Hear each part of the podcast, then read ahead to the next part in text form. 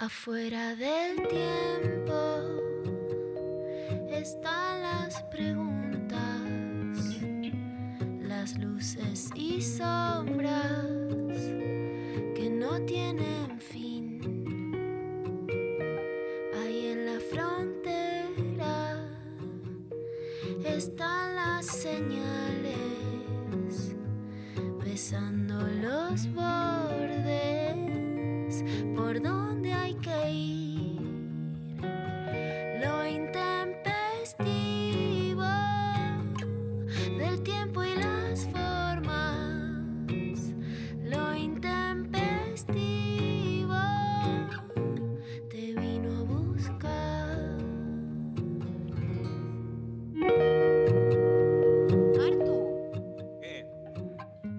papas fritas? La verdad que sí. Em, ¿Cómo te gusta más las, las- las de paquete o más las de mm, McCain o más eh, eh, hogareñas? Bueno, obviamente mi raíz italiana indica que la respuesta que tengo que dar, sentida desde el corazón, es aquellas que fueron hechas por mis abuelas, Oh. que eran las papas de la impunidad. O sea, si fuese, si yo fuese la oposición a mí mismo y tengo que titular eso, diría, le pondría las papas de la impunidad. ¿Por porque qué? había un nivel de aceite, un nivel de que nada Mm. importaba. Una, una forma de cocina que quedó ya en, en ese, en ese momento histórico, ¿no? Podemos decir en los 60, 70, 80.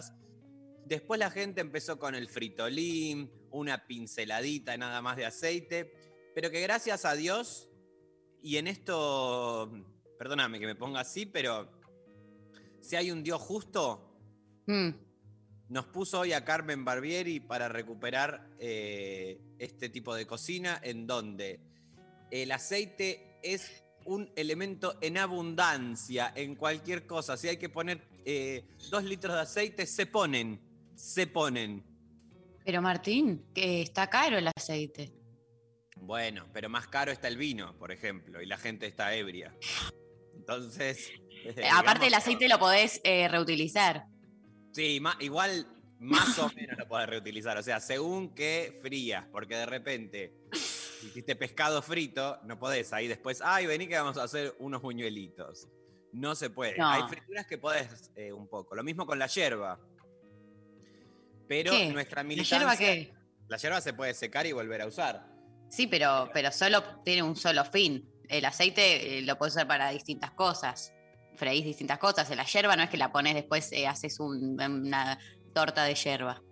Bueno, eso primero habla por vos. Y después eh, hay muchas propuestas con yerba, como por ejemplo las propuestas de gaseosas con yerba, que son una porquería. Hay ¿Cómo gaseosas con yerba? mate, como lo- eh, la que ha hecho la gente de Termo. Pero no me quiero desviar del punto, María, del tema papas fritas. Sí, perdón, tus abuelas. Eh, ¿Por qué vienen jodiendo tanto con las papas fritas desde ayer? Me pregunto yo. Porque yo te voy a contar, gracias por preguntarme, Martu. Eh, hoy es el día eh, de las papas fritas, aparentemente Día. Mundial de las Papas Fritas, un alimento cuya invención se disputan los franceses y los belgas. Los franceses aseguran que a fines del siglo, a ver qué siglo es este, 18, se vendía, porque viste que está en números romanos y uno tiene que usar la cabeza.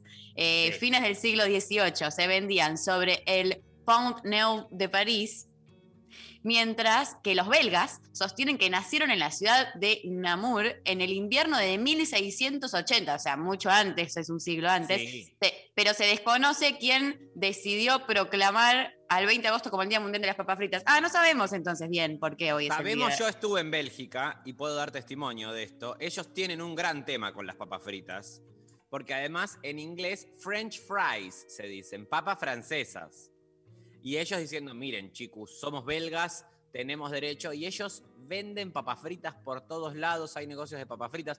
Te compras un sándwich y Sí. Eh, viene en un pan grande, un poquito de relleno y le tiran arriba como si fuese casi como un taco o papas fritas. Mira, Unas ganas de comer unas papas fritas ahora Ay, mismo, la sí. verdad.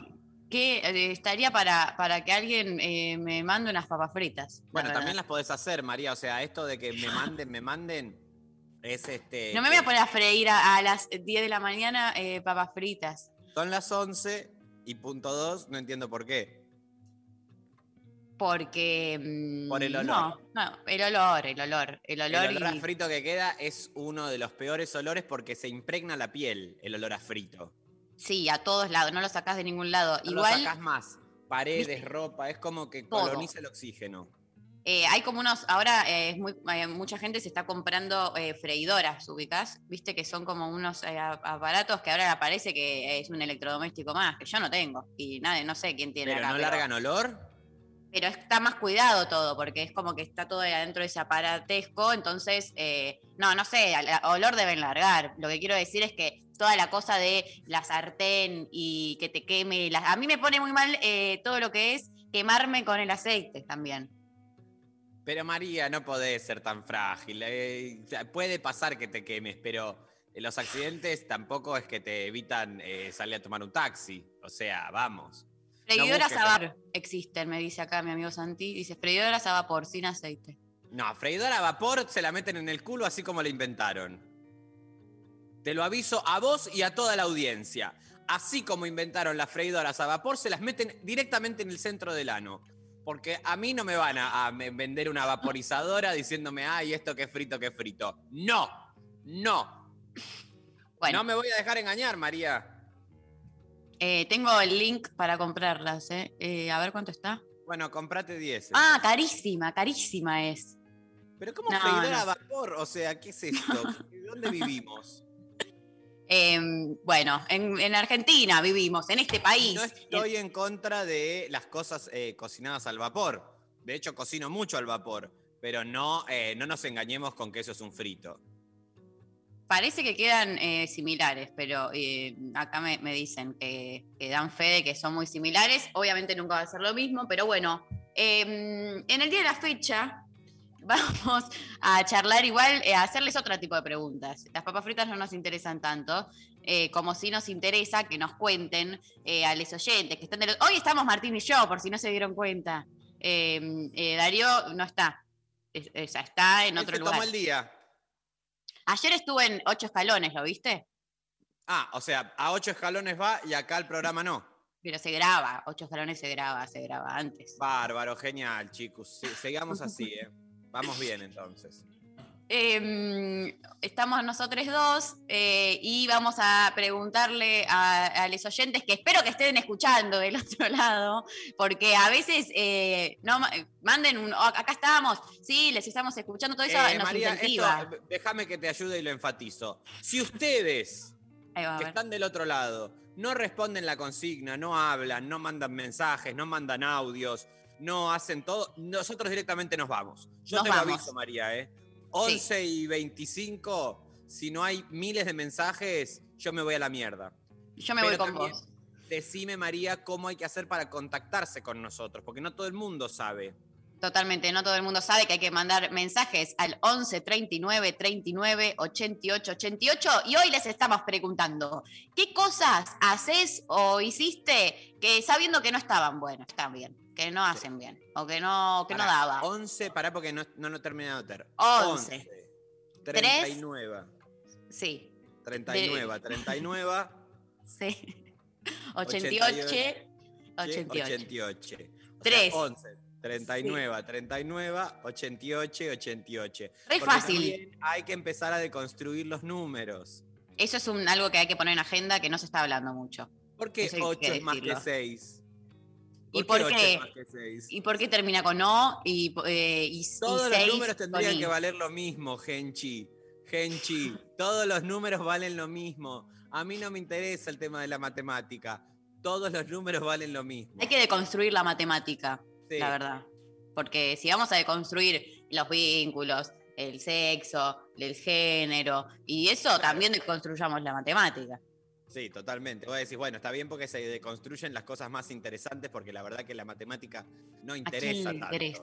A Entonces, nadie. bueno, la deconstrucción nos ayuda a tener, por un lado, eh, y acá nos metemos directamente en la columna deconstructiva, María, sí. por un lado nos ayuda a eh, la deconstrucción como ejercicio general, ¿no? Porque no hay nunca un punto de llegada, eso hay que aclararlo. La deconstrucción por ahí nos ayuda a, este, mm, a, a abordar y a habitar nuevos lugares, rever conductas propias que dañan a otros y a un mismo. Eh, y también reglamentan más, eso hay que decirlo, se ponen más reglas, ¿no? Sí. Hay una normativización de muchas cosas que antes no estaban normativizadas. Entonces, abogamos por mayores terrenos de felicidad y rever las conductas en nombre de la empatía, la sororidad y demás, pero no abogamos por la normativización de la vida entera, porque si no, todo reglas, reglas, reglas, ¿dónde Me queda el espacio para lo, este, para lo inesperado? O justamente lo intempestivo, que es el programa que nos convoca. Totalmente. Eh, bueno, me llegó una notificación de, en Instagram de tu hermano De mi hermano. que reaccionó, que me, que reaccionó una historia con, con- y puso un corazoncito. Mira el pendejo. ese. Mira el pendejo, eh. Es- Ojota. es- mi hermano es la mejor persona del mundo y esto se sabe. Se sabe, se sabe. Sabe, re- sabe. sabidísimo. Bueno, eh, muy bien, le mandamos un, un abrazo. Eh, ¿Qué cosas haces o hiciste sabiendo que no estaban buenas? 11 39 39 88 88 participan por eh, remeras de Satélite Kunst, arroba Satélite Kunst en Instagram, que eh, quienes participan pueden eh, ganarse una remera de su catálogo que la van a elegir y se las van a enviar. Y son remeras muy hermosas con un montón de diseños sobre cuestiones del mundo del arte. eh, bueno, nada, pueden ir a, a mirar sus catálogos eh, a arroba satélite kunst. Em, cosas que hice sabiendo o que hago sabiendo que no están buenas. Em, eh, a- quizás, no sé, estoy, estoy, porque sabes que lo primero que pensé fue como mirar falopa, ¿viste? Como todas las falopas que, que- que miro, tipo... No, eh, pero eso no es, María. No o es. cagar amigues. Eso sí puede ser. Bueno, eso sí. Cagar a gente. Sí, cuando hiciste esa estafa eh, con el tema de las mamaderas para recién nacidos, eso fue terrible. Eso fue, eso, eso no estuvo. Pegó bueno. un currito con el Estado y ella dijo, bueno. Una licitación, eh, sí. ganó una licitación, tenía eh, dos millones de mamaderas tenía que entregar. Dos, mi- y ella, dos millones claro. y medio. Dos millones y medio de mamaderas. Dice, bueno, ¿qué hago? Las había vendido, vos pensás, además el curro era que ella se las vendía al Estado, cada mamadera le salía 500 pesos al Estado. Y ella las cobraba, eh, las compraba a 150, acá, en 11. Sí, menos. Entonces se quedaba, con, se quedaba con un fangote de guita. El tema es que, claro, sale un día desesperada dice, bueno, de acá una semana para la otra, y se acabaron las mamaderas. Y llegó a comprar nada más 80 mil mamaderas. Y, te, y cobraste todo el coso, cobraste Todo. todo. el presupuesto y te quedaste con las mamaderas. Y me quedé con las mamaderas y ahora estoy haciendo una intervención artística en el Malva. eh, Sí. Está la de Marta Minujín y al lado viene la mía, que es toda una, un- como una especie de estructura hecha de mamaderas que representan un poco la idea. Tomá la mema se llama, ¿no? O sea, porque la gente lo qui- la quiere ir a ver. Tomá, Tomá la la mema. mema. Sí, el Tomá la subtítulo mema. es Mema para todes. Ah, Tomá la mema, mema. Mema para todes. Mema para Y- entonces. Ah, Sí, y es una, y lo que hago en realidad con las mamaderas es una mamadera gigante también. Claro. Eh, y vos, eh, y es interactiva, vos podés ir y, y agarrar la, la mema que quieras y, y de cada mema sale un líquido distinto. me gusta. Sí, sí. Vos elegís, Bueno, eh, te Bueno, toca, entonces, toca la suerte. Bien estafado el Estado, María, bien estafado Bien el estafado. Estado porque lo, lo- lo estafaste en nombre del arte. Sí, y lo vendí además porque, claro, o sea, el- el- o sea, lo, lo estoy vendiendo. Si alguien lo quiere comprar, eh, la instalación puede, puede participar, hacemos una subasta, eh, pero bueno, hay que tener mucha plata. No se puede Y ir a participar con poco, ¿viste? No Las se puede. subastas tienen un piso No de, de- de palo y medio, más o menos. Palo y Eh, medio, palo y medio. De ahí para arriba. ¿Qué cosa, qué cosa porque esto, la consigna es interesante, porque en una época las redes sociales también nos Sí. han invitado un poco a suponer que todo lo- aquello que uno hace es bueno o todo lo bueno es lo que uno debe hacer. Sí, Y en realidad nosotros vivimos eh, más parecido acorde a lo que sentimos que está mal, sí, porque eh, la- muchas veces lo que decimos es una búsqueda de, este, de aproximarse a eso, a ese mundo que, que te interesa. Digo, incluso desde la realidad política y social, ¿no? Uno estira y piensa y, y sostiene una doctrina, pero sabes que las injusticias siguen existiendo y que uno convive con eso. Entonces tenemos que dejar de suponer que uno es bueno solamente por decir algunas cosas o incluso algunas cosas. Eso no quiere decir que te vuelvas un cínico o un forro, No, una forra, sino que por el contrario hay que empezar también a pensarnos en términos de esto, ¿no? De la descomposición de que no porque lo haga yo siendo bueno diciendo tal cosa, tal cosa es válida, o porque tal cosa supongo que es buena, yo la estoy haciendo. Entonces, muchas veces esto nos sirve, por ejemplo, yo fumo cigarrillito, yo ya sé que está mal, sí, pero tam- lo te hace mal. haciendo. Sí, Y así, y lo y así, de ahí para abajo. O sea, casi podrías pensar en el fumo porro, sé que está mal, No, Martín. sí. No. eh, Sé que no conviene, la verdad sé que no conviene. Como animales, sí. Sí, hago. un montón. Y Sí. sé que no conviene, sé que no está bien. Este, mm, Acá eh, Lau dice eh, que se ríe de la gente que se cae en la calle, por ejemplo. claro. Bueno, igual eso está bien porque la verdad que no le haces mal a nadie. Ya si la, o sea, si, si no le ayudás, sos, sos una basura, pero el reírse no está mal. Pero so- eh, reírse, claro, o sea, si ayudás está bien, pero si te reís y, te seguís caminando y te vas riendo y la otra persona está ahí tirada, Y bueno, sos una cagada. sos una cagada, porque en la calle la gente nunca se para a ayudar al otro, ¿viste? Como que pasa algo y mirás y Siempre me avanzás. paro a ayudar al otro, tengo mil historias de pararme a ayudar a gente en la calle. Bueno, porque sos bueno, Martu, pero ponele. eh, Sí. ¿Sabes qué? me- A ver, eh, yo te voy a contar algo. El otro día estaba en la calle y eh, dos señores se empezaron a cagar a piñas. eh, mal.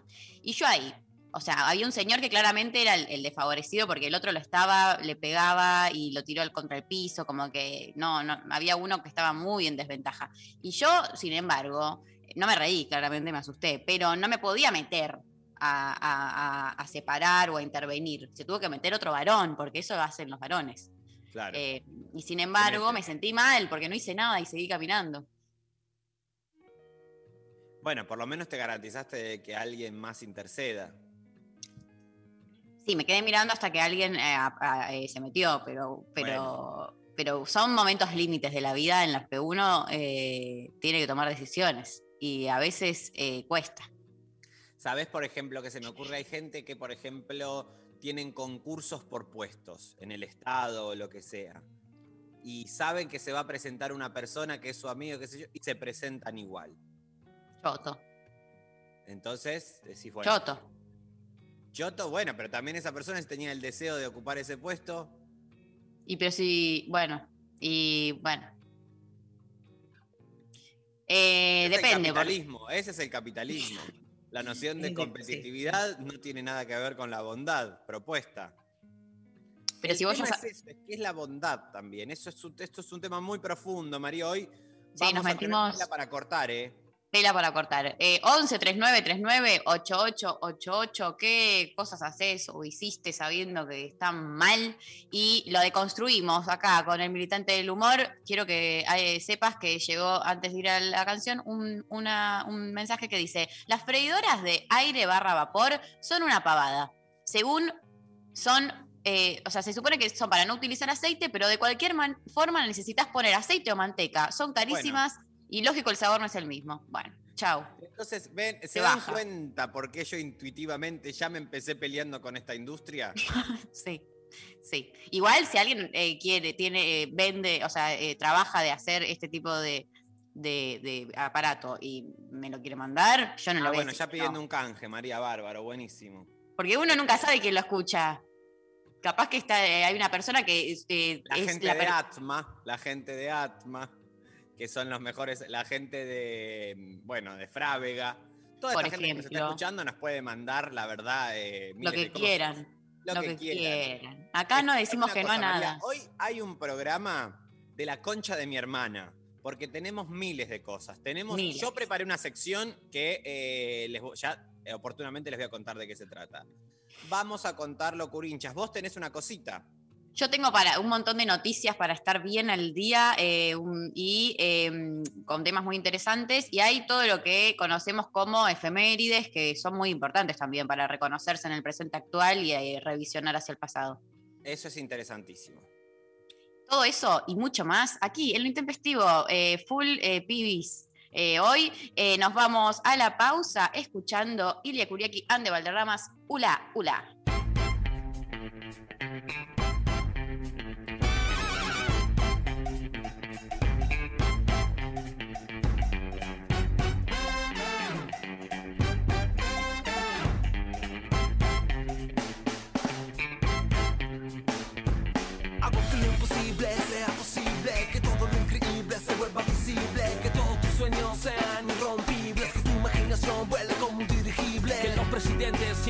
Hago que a los viejitos le crezcan los dientes. Hago que la gorda se sienta flaca. La rubia morocha, la petiza bien alta. Que no haya enfermedad, que no tenga cura, que la policía te trate con dulzura, que lo que dice el loco se vuelva cordura, que el ascensor solo baje, la escalera solo suba. Mientras yo pongo caliente las pistas, tengo más estilo que una rey pastillas. Este flow te rompe como un gordo a las sillas. Ustedes son arena y les clavé la sombrilla.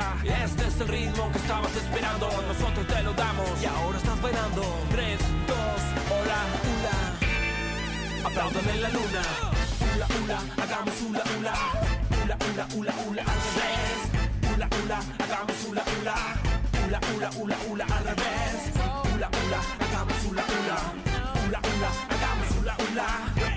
Hula, hagamos hula, hula. Hula, hula, hula, hula, al revés. Ladrones te devuelvan la plata. Que no haya gente viviendo en casas de chapa. Que todos tengan su propio castillo. Que en vez de llover café, lluevan ladrillos. Hago que los caballos sean unicornios. Hago que en el de tinta ya no exista el torno. Hago que tu boca no tenga censura. Hago que tu abuela mueva esa cintura. Hago que lo imposible sea posible. Si diste el primer paso, esto es irreversible.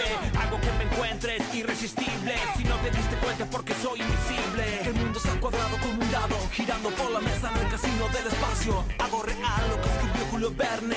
Hago que te mees encima al verme. Este es el ritmo que estabas esperando. Nosotros te lo damos. Y ahora estás bailando. 3, 2, Hola, hula. aplaudan en la luna. Hula, hula, hagamos hula, hula. Hula, hula, hula, hula, al revés. Hula, hula, hagamos hula, hula. Hula, hula, hula, hula, al revés. Hula, hula, hagamos hula. Hula, Hula, hula, hagamos hula, hula.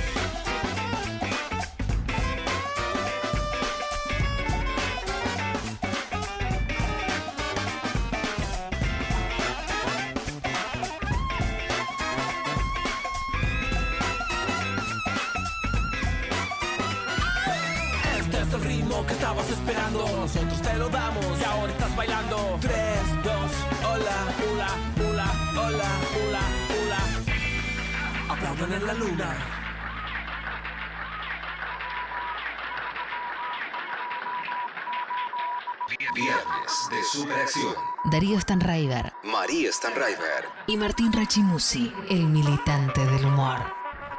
Estamos en Facebook. Nacional Rock 937. Ese momento mágico. Divino tesoro. El secreto mejor guardado. Divino tesoro. Cuando mencionamos a Trueno, por ejemplo, este es el nuevo rock argentino, ¿no? Es el nuevo género que llegó para quedarse, ya no es moda, sino que es cultura. Domingos de 8 a 10. Pablo Mineo y Agustina Escobar. Es como los redondos, ¿viste? Que quizás te gusta, No, ¿no? no, como los redondos no hay nada. O sea, de- o sea ni siquiera me. Pablo. La obra maestra es la que se mantiene en el tiempo. Si dentro de 30 años hay alguien escuchando este disco, Ay. te voy a. Divino tesoro. Por 937 Nacional Rock. Hacé la, Hacé la tuya. tuya. Espacio cedido por la Dirección Nacional Electoral. Salimos a buscar las vacunas. Salimos de vacunarnos y de a poco las cosas nos van a empezar a salir. Los amigos van a salir. Las familias van a salir. Vamos a salir al recreo. Las pymes van a salir. Vamos a salir a cosechar. Vamos a salir a la igualdad. Los fulbitos van a empezar a salir. Los trabajos van a salir.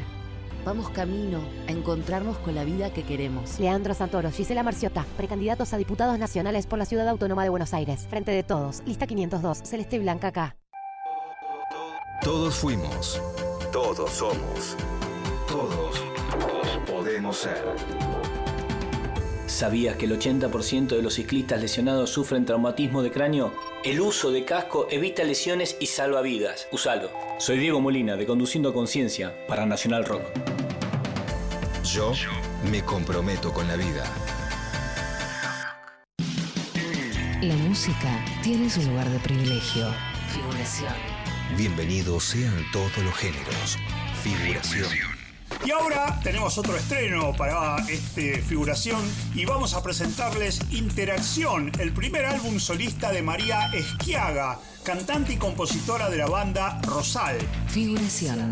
Sábados de 12 a 14. Con Alfredo Rosso y Albina Cabrera. Vamos a estar escuchando tres artistas que forman parte del line-up de la nueva edición 2021 del Ruido Fest, el festival mega histórico que se realiza en Chicago, en Estados Unidos, de la cultura y de la música latinoamericana y cultura latinex. Figuración por 937.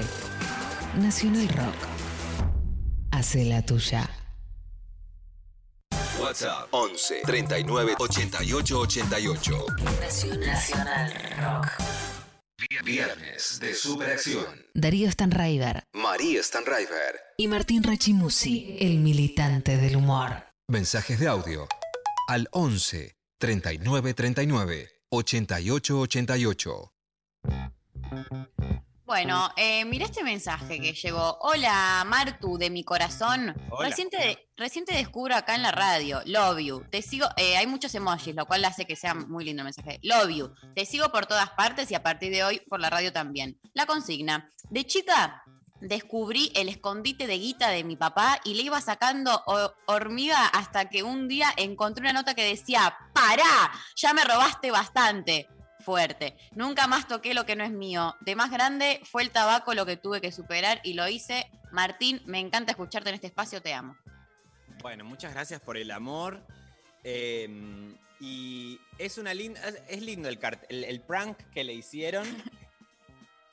De ponerle el cartelico. Todos robamos platas a nuestros padres en algún momento. Todos.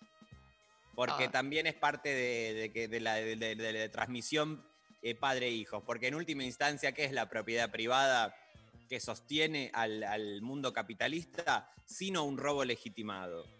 Totalmente, totalmente. Entonces, Aparte, de ir a disponer un poquito de algo que te está cerca, con esto no estamos diciendo eh, chicos salgan de caño hoy mismo, no estamos diciendo eso.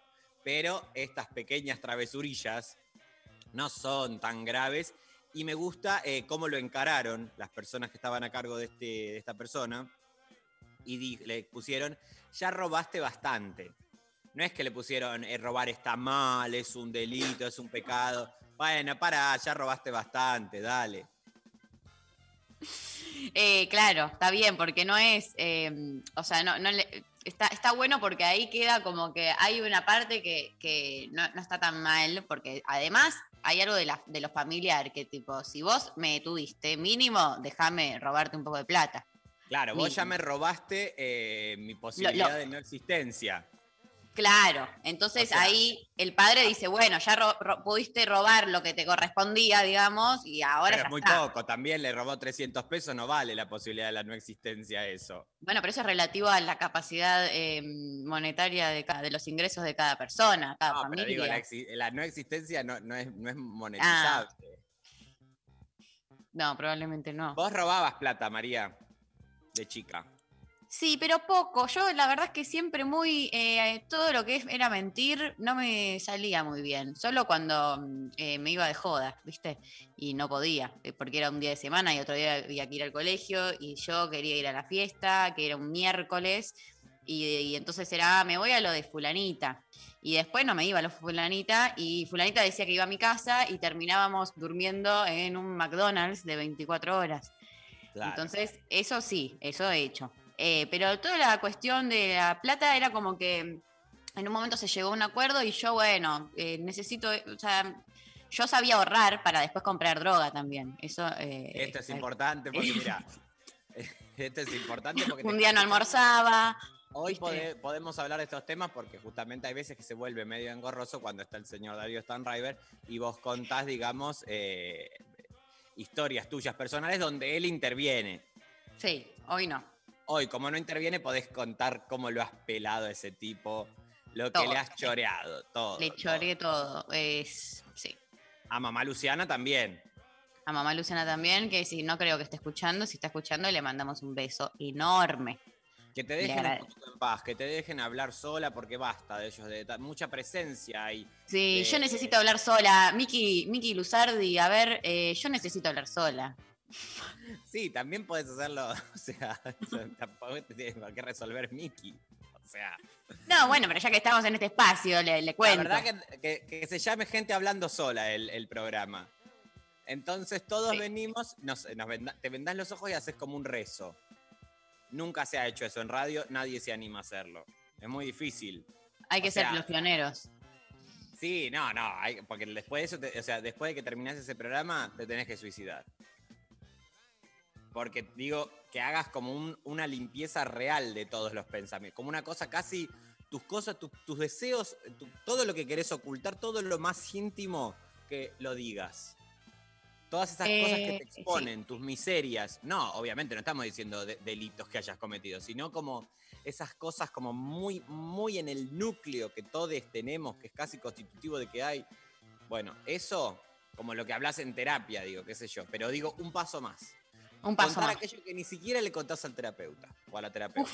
Uf, buen, eso, buena, buena consigna también, ¿eh? Em, yo hay No, cosas pero que nadie, no cuento. pero nadie se anima, nadie se anima. Es que es desnudar el alma. Y es muy fuerte. Es muy fuerte, por eso digo, gente hablando sola es un programa que yo no sé si es muy, o sea, está complicado este programa, ¿eh? Me gusta igual, me gusta. María, a ver, Em, bienvenidos sí. a gente hablando sola. Bienvenidos a gente hablando sola. María Stanriver. En el día de la fecha vamos a hablar de todas aquellas cuestiones que nos hacen ser lo que somos. Por ejemplo, el día que le robé plata a mi madre para comprar droga. Es lindo eso, ¿ves? Es- eso es muy lindo. Eh, me gustaría que esté a las 4 de la mañana este programa. Que trabajemos para la gente que está despierta, yendo a trabajar a las 4 de Dale. la mañana, la gente, los fisuras que están volviendo de algún lugar. Me, me sacrifico por, el- por la gente, Me- siempre. Me, gusta ese, ese nexo. Y que manden audios, obvio. Bueno, hablando de audios, quiero escuchar algún audio. A ver, Y no estaba bueno, era pibe y lo sabía, después me arrepentí y pedí disculpas, pero tipo como que le cagué la novia a un amigo, tipo, ya estaban corriendo y ya pasaban cosas y, y no estuvo bueno, pero bueno, fue algo que hice.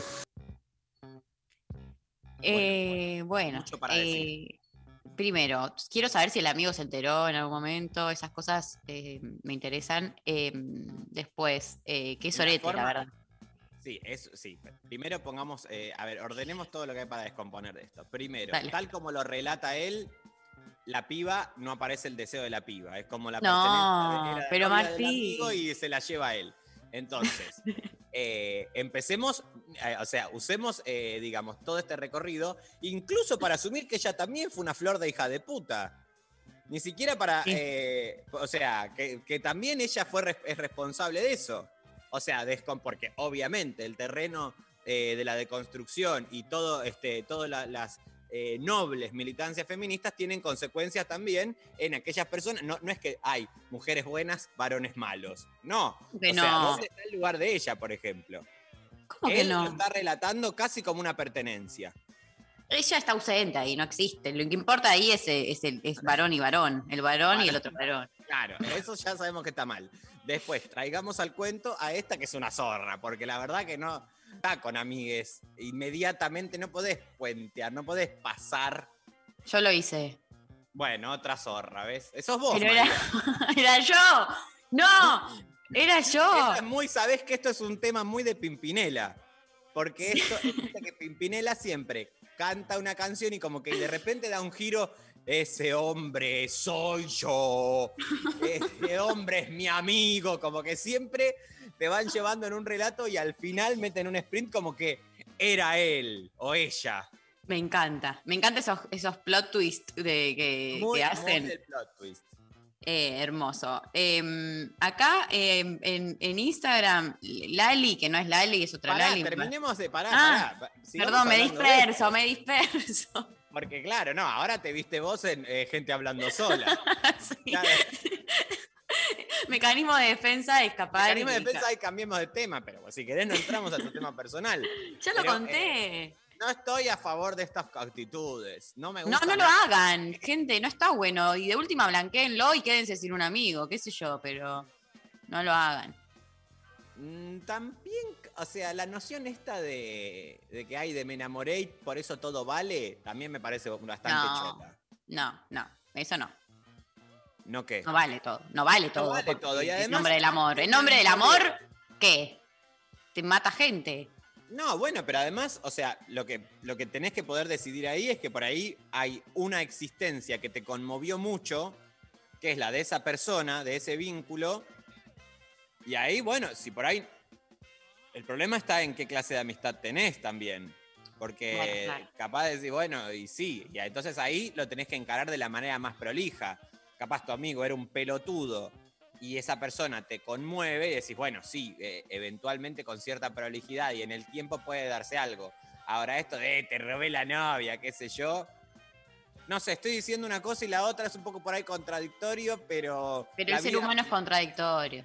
Sí. ¿Vos querés contar, María, esto cómo fue que... Yo creo que ya lo conté, pero, quizá- pero yo era muy adolescente y creo que lo conté Ayer. porque, porque Ayer. ayer. Porque em, yo estaba de novia con un chico y empecé a estar con el amigo y mm, el amigo que eh, militaba para el PRO. Yo creo que es esto. O sea, Ah, todo sí, mal. Pero bueno, pero el público se renueva. El público se renueva.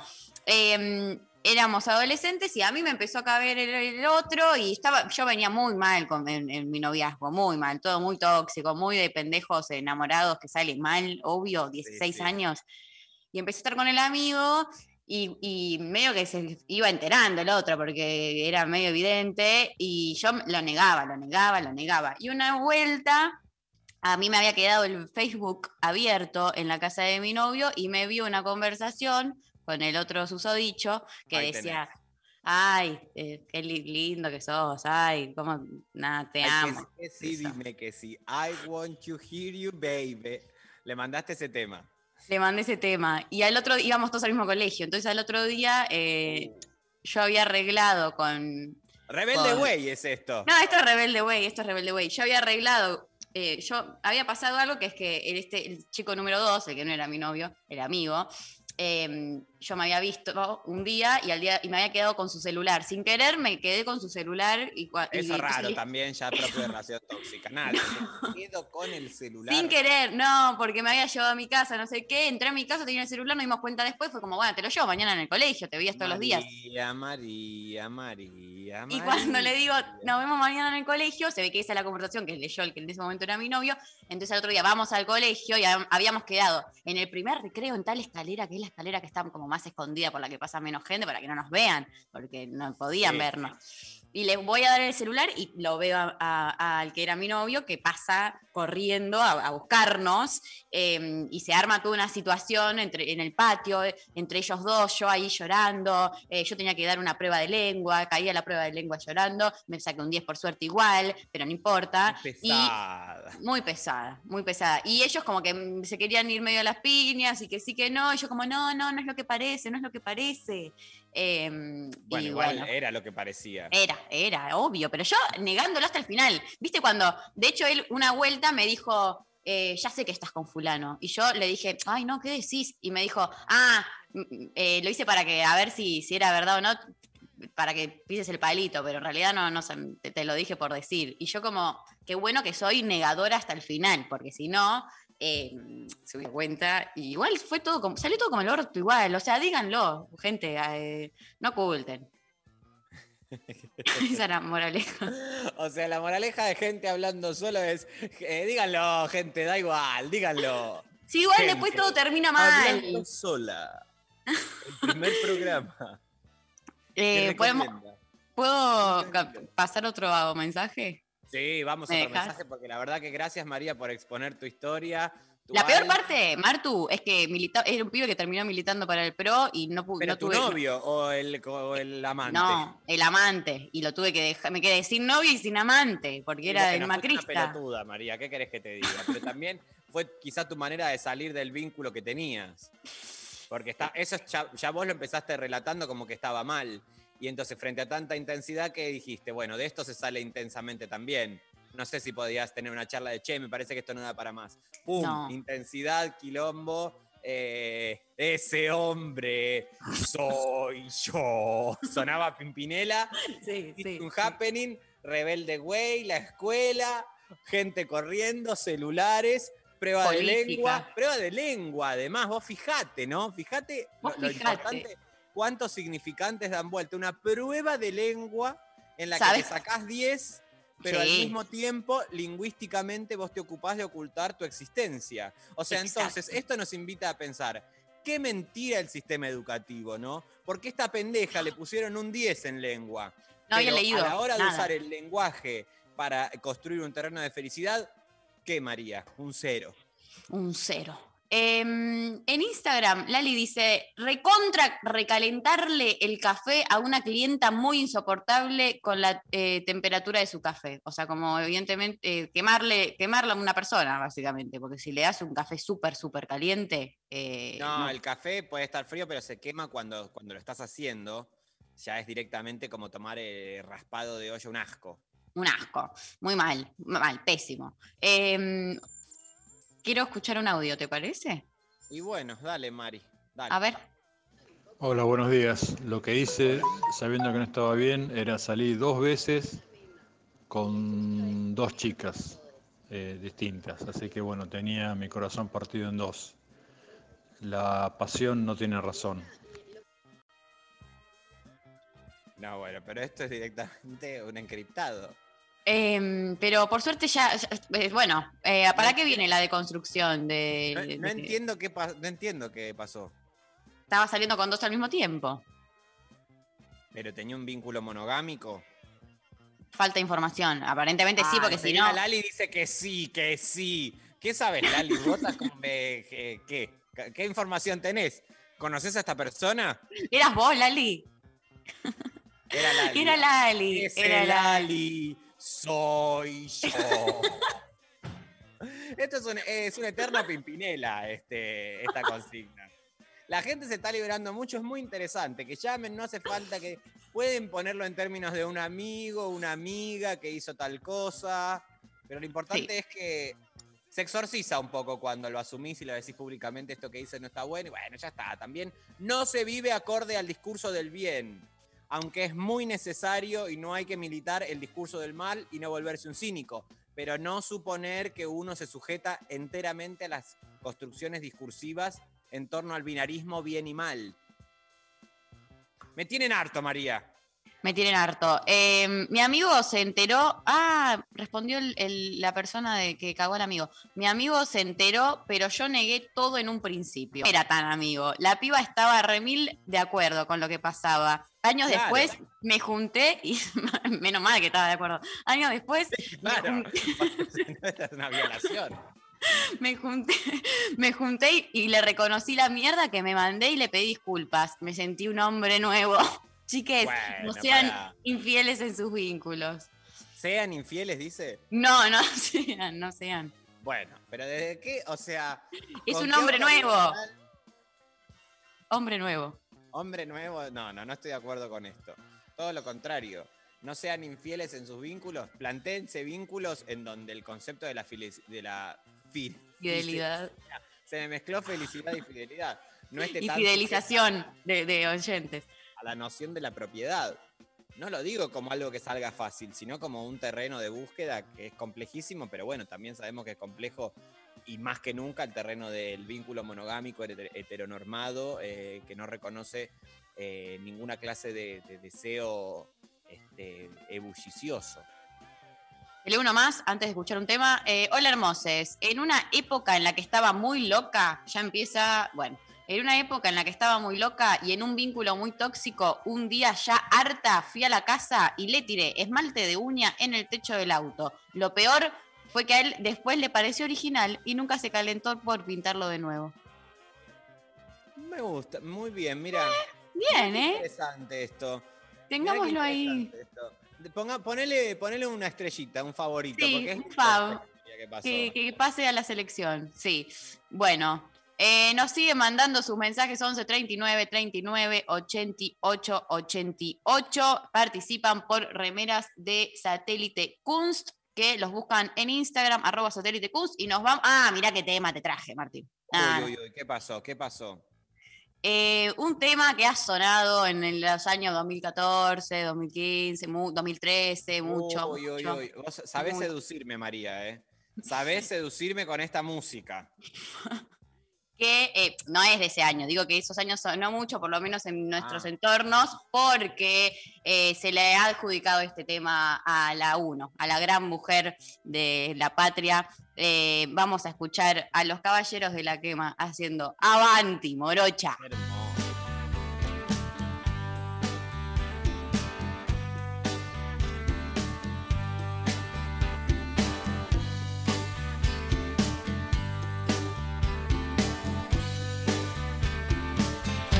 Empezamos de golpe, nos saboreamos de prepo, como salidos de un cuento de amor. Vos venías de un viaje de mochilas cansadas. Yo pateaba veranos sin sol y en el escolazo de los besos cantamos bingo y así andamos sin nada de mapas ni de candados.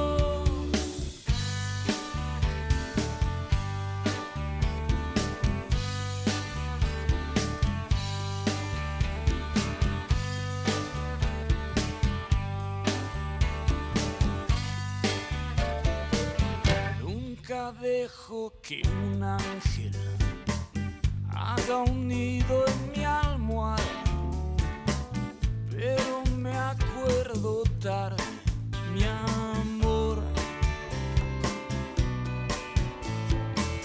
Hoy me siento a la sombra de tus piernas dormidas, le converso a mi insomnio de vos.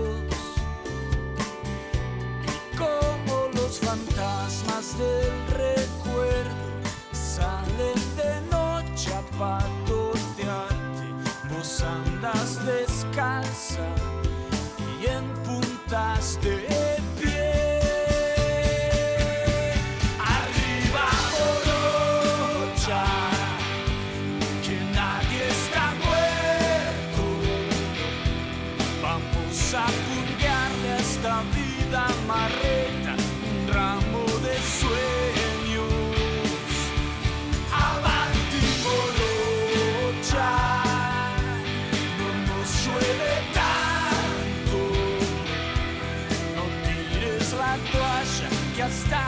más mancos la siguen remando.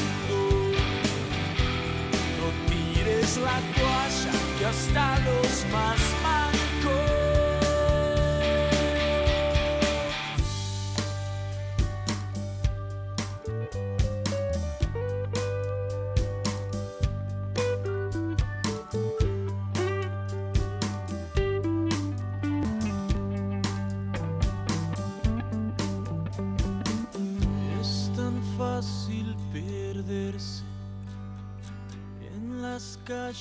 del miedo.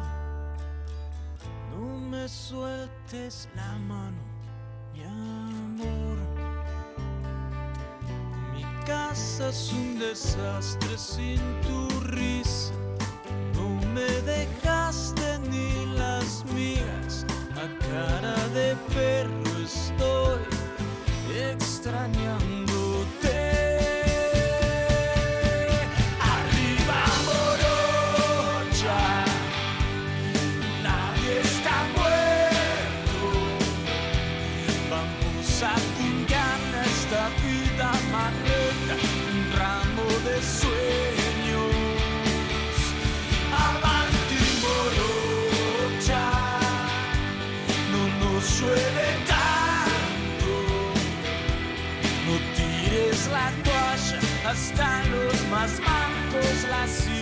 Remando.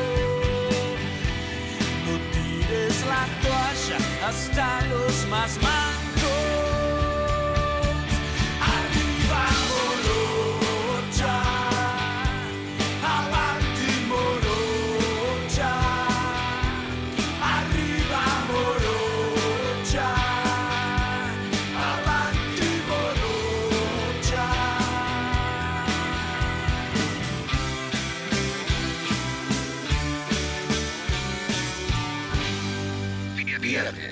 Superacción. Darío Stanraiver María Stanraiver. y Martín Rachimusi, el militante del humor.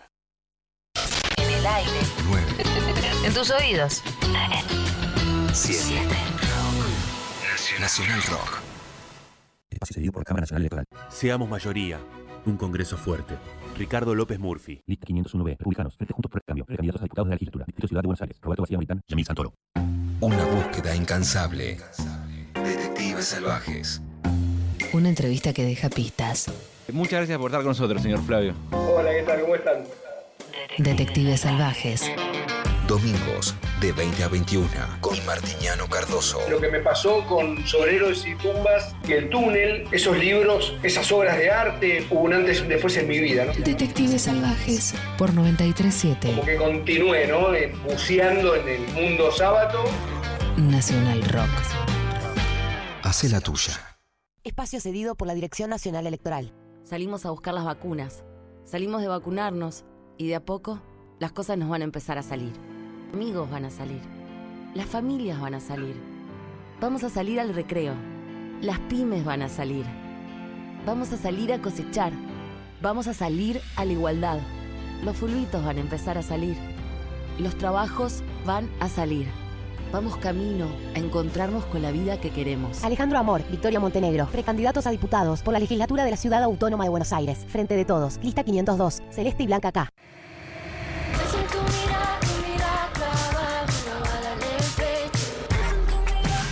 Hay músicas y músicas. Te alejabas de mí. Si confluyen. Voy para otro lado, tanto bailando, soy el campeón. Es en rock. Nacional Rock. Viernes de Superacción. Darío Stanraiver María Stanraiver. y Martín Rachimusi, el militante del humor. Bueno, se celebra el día de hoy, el Día Mundial de Día Mundial. Ya habíamos hablado de las papas fritas, hoy Día Mundial también de los mosquitos. Mira. Fucking mosquitos. En memoria del doctor británico Sir Rowan Ross, que descubrió que los mosquitos hembra son los responsables de transmitir la enfermedad de la malaria entre los seres humanos. Bueno, Viste, las minas siempre eh, cagando la existencia del mundo. Una bronca, mirá, una bronca. Una bronca. Eh, los mosquitos, una cosa que la verdad podrían, perdón, con eh, el especismo, ¿no? Pero la verdad que podrían no existir. No sirven para una mierda. Yo firmo. Si se puede eh, Yo pido hacer algo. disculpas a las militancias eh, antiespecistas, pero la verdad que son molestísimos. Pero yo quiero, Molesta. hagamos una encuesta. Hagamos una encuesta a ver cuánta de la gente que milita el antiespecismo no se, no firmaría también No esto. quiero ver a esa gente después matando un mosquito cuando la pica, ¿eh? No quiero que estén usando un, eh, un off, un AF, un repelente. No quiero eso. No. Y además molestan a nosotros los mosquitos y a otros animales también. Sí. Porque es muy molesta. La, la mosca, el- todo lo que es mosca, mosquito, toda esa runflita, me la sacás ya mismo. Me la sacás, María, ¿eh? Me la la sacás. saco. Siempre Eh, mol- molestando también a caballos, vacas, que ellos tienen la cola para espantarse eso, pero bueno, no, no siempre llegan. No, claro, tampoco hay colas tan largas. O sea. Claro. Eh, yo eh, le pido a Horacio Rodríguez Larreta si no puede eh, para el verano hacer una fumigueta eh, Por por, la ciudad y que nos llene de tóxicos, y que, pero que se vayan los mosquitos. Sí. Y también otra cosa que, pe- perdón por lo que voy a decir, esto no sé si también eh, confronta con el antiespecismo, pero está habiendo mucha rata en la ciudad. Mm, Yo camino bastante de noche, porque como me gusta la noche, como me gusta la noche, salgo a caminar por el barrio y no, eh, tam- hay mucha rata. En lo personal no me molesta, pero sí entiendo que tiene que ver con un problema de basura. Si tanto les gustan las ratas, hagan criaderos y denles eh, comida sana, lechugas, eh, cosas, pero la verdad que no es sano tener esos bichos comiendo eh, de un pañal. ¿Se entiende, digamos, la, la- el concepto? lo, lo visualizo. Lo lo visualizas. visualizo.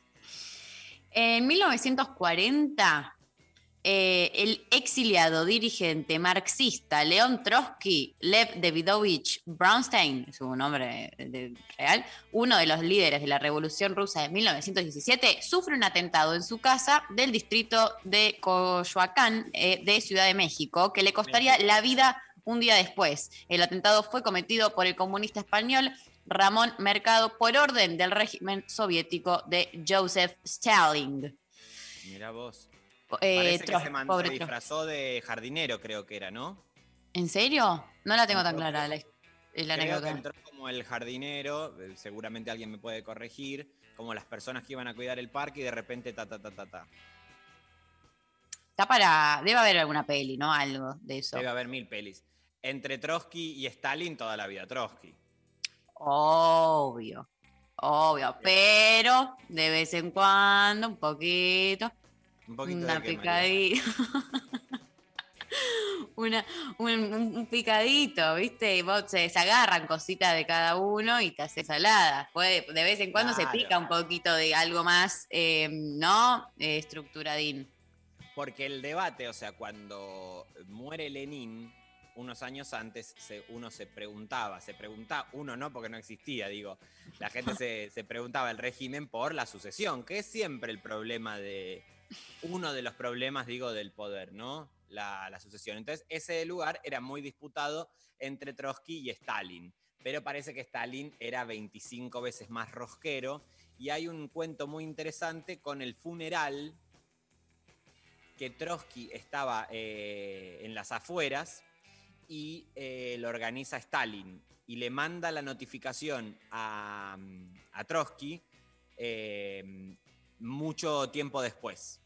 Y él no llega al funeral. Y el que está ahí en el funeral diciendo, bueno, los lamento mucho, los lamento mucho, es Stalin. Muy rosquerito. Muy rosquero. Bueno, algo de esa rosca se puede recuperar, ¿no? No. Obvio, por supuesto, por supuesto. La, la política también tiene una, una dimensión muy necesaria de la rosca. Lo que pasa es que, bueno, hay roscas y roscas. Es decir, todo el rosquerío que hicieron en nuestra Argentina reciente, volviendo a esta experiencia, Néstor y Cristina, en nombre de todo el proyecto de ampliación de derechos que vino después, decís, bueno, va- eh, vaya esa rosca. Ahora, cuando ves esas pequeñas rosquitas que solamente quieren un puestito, un carguito, y joden y rompen las pelotas solamente porque quieren este, una prebenda personal y bueno, sí, eso es deleznable. Em, en 1992 nace en la ciudad estadounidense de Albur- Albu- Albuquerque, Albuquerque, me- no me salía, la actriz y cantante Demi Lovato, que se llama Ah, mira. De- Demetria Devone Lovato, ganadora de unos 160 premios en lo que va de su carrera. Es un No, montón. pero ya ganó 160 cualquier cosa. premios. Se lo fue Eh. dando ella. Los premios, eh, se- los premios eh, de Lovato se ganó eh, ci- 110. Ella misma dándose premios. Pero además dice, lleva grabados seis discos y filmadas nueve películas. O sea, por cada eh, nueve más seis, y eso no sé por cuánto hay que multiplicar para que te dé 160. así, o sea, Claro, porque nueve. No, pero bueno, claro. Pero te digo, capaz ganó premio a eh, la burbuja más grande soplada. O sea, en un, y, ya lo, lo- lo- siente como un premio propio. ¿Cuánto Eh, hizo? Nueve, nueve, nueve pelis y seis discos. Bueno, seis discos, ponele 10 temas cada uno. Sí. Son 60, 60. temas. Y Sí. eh, Nueve películas, de, de las cuales un par son eh, Camp Rock, qué buena peli, no sé si la vieron, que, la eh, con los Jonas Brothers. Es muy de mi época esto. Que había Camp Rock 1 y 2. Entonces, eh, eso no sé si se contará como una o como dos, pero ahí debe haber ganado un par. 10 premios ya ahí. Ahí ya si tiene no, no 10 dan los números, ¿cómo hizo para ganar 180 premios? Pobre, que igual después toda una vida muy. eh, una, una juventud muy complicada la de Demi ¿Qué Lovato. pasó? Y tuvo como, eh, yo no voy a, o sea, no, está, no es riguroso esto, ¿no? Pero eh, una cuestión con todo lo que es adicciones y rehabilitaciones y muy, viste que, que les, les- les- adolescentes que son capturados por Disney y toda esa industria en general caen en una. Y sí, Eh, la verdad como que famosos de chicos, no lleven a sus hijos eh, de chicos a ser famosos, por favor. Por favor, porque igual quién cupo, ese cupo, ¿quién lo va, alguien lo tiene que cubrir? No, bueno, que se subsane con robots, qué sé yo, no sé. Busquen otra solución. Pero, o sea, no hay una sola. eh, ¿Quién? Dakota Fanny. La única persona que, que empezó chiquita. No, eh, ¿cómo se llama esta nena? La coloradita de Los Ángeles de Charlie.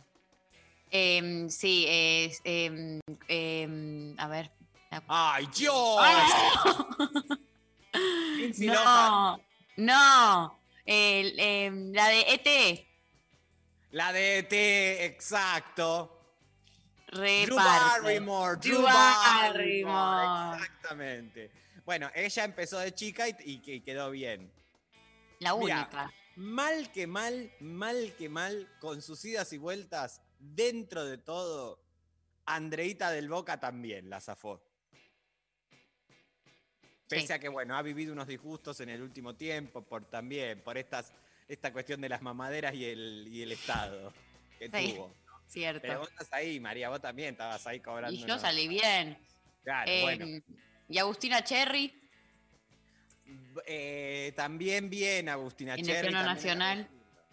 También Eh, bien, Agustina Cherry. eh, Eh, la Lali. peor, ¿sabes quién es? La niñita ¿Quién? que canta con Valeria Lynch. ¿Quién es? No, esto es una cosa muy de culto, pero hay una niña que canta con Valeria Lynch, que es muy chiquita, y vos ves cómo hizo esta nena para hacer esto. Canta en un show con ella, fuera de mi vida. Acá está. cantar. Eh, Siete años. siete años, increíble lo que hace, y después, ta, eh, la Guadalupe. misma Valeria Lynch dijo, no, esta pendeja... eh, Me va a sacar el lugar. Y le sacó las cuerdas. Bueno, em, no, traten de no meter a, a las niñas en, en todo eso. Em, en Ahora, 2008. a propósito de eso, eh, no sé si Sí. estás al tanto, María, y esto es más consulta, conversación. A ver, me gusta. Eh, Viste que estas semanas circuló mucho de que el Free Britney había arribado a un buen puerto. Sí, pero no, No se sabe ahora si es fake news o no. no, parece que el padre de Britney dijo eh, que estaría dispuesto a eh, ceder el poder que tiene, pero no dijo en ningún momento, listo, chao, te firmo, sos libre. Dijo que él no de, de haber tenido mucha presión con todo lo que viene circulando en los últimos meses, entonces dio esa declaración, pero no está, no, creo que no avanzó más que eso. Bueno, esperemos que cedan la tutela a, no sé, a quién, si Britney necesita un acompañamiento, a alguien que la quiera, más allá del billete que genere. Porque puede ser Eh. que Britney esté pasando un momento difícil y que por ahí necesite estar acompañada por alguien que eh, la ayude con las organizaciones. Esto no quita la maravillosa existencia que es Britney Spears. Pero bueno, si por ahí tiene que estar de alguna manera tutelada porque mm, no, no- no es- no le hace bien a ella misma, bueno, igual ella por suerte se la ve muy bien en Instagram, ¿eh? Ella está subiendo muchas fotos topless Mucha en teta, Instagram. mucha teta, está en tetas constantemente ella ahora. En- y hay una nota que nos pasó acá en la producción de Minuto Uno que eh, se titula Britney Spears explicó por qué publica fotos en topless. Bueno, ¿qué estamos esperando para ir a investigar este tema? Y parece que le preguntaban si se había operado, si se estaba embarazada o qué estaba pasando. Y ella dijo, no, chicos, no me operaron las tetas en solo una semana, ni estoy embarazada. Tengo tetas en estas fotos porque devoré comida, parece que Ah, dijo. porque lo que llama la atención es que las tetas están más grandes que lo habitual. Parece Porque, que sí. o sea, ¿a quién se le ocurre de que, ay, como está subiendo fotos en tetas, debe estar embarazada? O sea, ¿quién, quién hizo ese cálculo? Bueno, pero sí, no, no sé, alguien, de- pero aparte está, o sea, eh, no hay chance, es, es flaquísima Britney. Eh, está claro que no hay, Es está embarazada. Em, bueno, entonces parece que dice, em, antes de mostrarte más fotos de mi cuerpo, quiero que entiendas mis pensamientos sobre exponer mi piel, remarcó Britney en un posteo. Ahí está. En primer lugar, la artista consideró que era bastante retorcida la respuesta inmediata cuando una mujer está sexy y quiere quitarse una capa de roca, de ropa. De roca. La- es un eh, volcán, tenés razón, es un volcán. Britney es un volcán. Sacate esa capa de roca. Sacate esa capa de roca, Britney, por favor. Eh, bueno, nada, básicamente dice que, dice, nací en este mundo desnuda y honestamente siento que el peso del mundo ha estado sobre mis hombros. Quería verme a mí misma de una manera más ligera, desnuda como la forma en la que nací, destacó Britney, y expresó, verme en mi forma más pura da evidencia de que el dolor duele. Las lágrimas y las cargas pesadas no son lo que soy. Soy una mujer, una bella mujer sensible que necesita mirarse en su forma más pura. Bueno, y muy agradecida con todos los fans del movimiento Free Britney, así que pueden ir a buscarla en redes sociales, arroba Britney Spears, supongo. Qué lindo Em, sería que. ¿Te imaginas un show, tour mundial y que caiga en Argentina Britney? Lindo. oh, oh, me vuelvo loca. ¿Qué artista te gustaría mañana ir a ver un show? Britney, obvio, eh, Madonna, em, así, todo lo que sea bien pop, eh, estoy, no, nunca fui. Y sé que se dan muchos shows muy buenos, de buena calidad performativa en los shows pop, porque yo siempre voy que a ver a, a viejos con que cantan canciones, ¿viste? Sí, Entonces- basta de Jairo, María, basta de Jairo. Eh, y me gustaría empezar a incursionar en, en todo lo que es la juventud. Claro, empezar a ser joven de nuevo. Empezar a. eh, se- se- vamos a ser jóvenes de nuevo, es la Hay que campaña. hacerte vivir una adolescencia, María, vos, porque te han eh, realmente, te han quitado ese privilegio. Sí, necesito que me ayuden porque sola no puedo, evidentemente estoy formateada mal. Me formatearon mal. Papá, papá, a ver, un recital. Y de repente vamos, a ver a Diango, te llevaban. Así no se puede, o sea, es poco serio. Es poco serio. Eh, sí, no, el- tenés- eh, tenés- a ver, lo que pasa es que tu adolescencia, que es hace 15 minutos, también Sí. muy signada por el trap. muy. Y yo, eh, eh, eh, no, yo no, no consumo mucho. Entonces, algo de eso también me gustaría empezar a, a incursionar porque lo, lo más eh, así que fui a ver fue a Woz, que fue un montón. Claro, un montón. fue lo más joven que vi. Además es calidad musical, pero después, por ejemplo, todo lo que son los trap fest a los que yo voy por ahí, eh, porque me, me parece fascinante el trap. Sí. eh, un show de Duki, por ejemplo, que estuve con Duki el sábado pasado. Apa. Eh, un, bueno, no hizo show, pero este, el show en sí tiene como ruiditos medio de una cosa medio infantil, que es como ta, ta, ta, ta, como que te tira como metralla, casi como si estuvieses viendo un juego, un videojuego. Me gusta. Eh, claro, hay mucha, mucho de eso también. Em, sí. Eh, em, sorry, yo, yo tengo en la cabeza, eh, ¿cómo se llama? Cuando dividís y básicamente, eh, em, bueno, no se puede, gente. Eh, No, vamos. desarrollar la idea un poquito. No, es- tiene un, eh, como disoci- eso, como que disocio. Disociar. Disociada, tengo la cabeza disociada. Entonces, por un lado, sigo un hilo de un- de una cosa y por el otro lado es como eh, aparecen otras, no al nivel de, ¿viste la peli Hay una película que, mm, que ahí es un chabón que tiene muchas personalidades y, Sí. y le van a y salen a la luz una y después toma el cuerpo otra personalidad y, y- y como que se empieza a pelear entre las personalidades a ver Sí. quién domina el cuerpo, es una, algo que parece que existe. De verdad, acá hay una película de, de ficción que... se llama. ¿Cómo se llama? Esquizofrenia. No, pero tiene otro nombre. Eh, Trastorno de múltiples personalidades. Eh, algo así, pero, pero, mm, a ver, enferme, en... Bueno, para, volvé al punto, por favor, donde vos Trastorno sí de personalidad múltiple, ahí va. Sí. Em, bueno, acá me está, en el chat de este programa es, es pelotudearme, básicamente. Hoy Laura Rombolá se está encargando de, de boludearme eh, sin parar. de joda acá, esto es cualquier cosa. No, ¿saben qué? Así yo... Así eh, nos vamos a la mierda, María. Así nos vamos a la mierda. Quiero escucharlo a Duki ahora que hablamos de. Duki, con Nicky Nicole y de Bizarrap. Eh, ya me fui. Chao, me fui.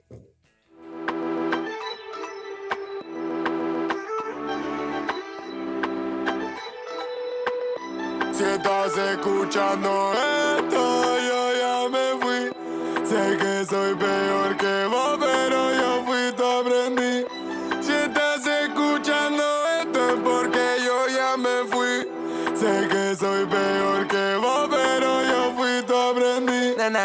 Que tal vez entiendas Que yo no jodo con que te nombren todos esos bobos. Su boca tu nombre queda grande y ellos se comen solo.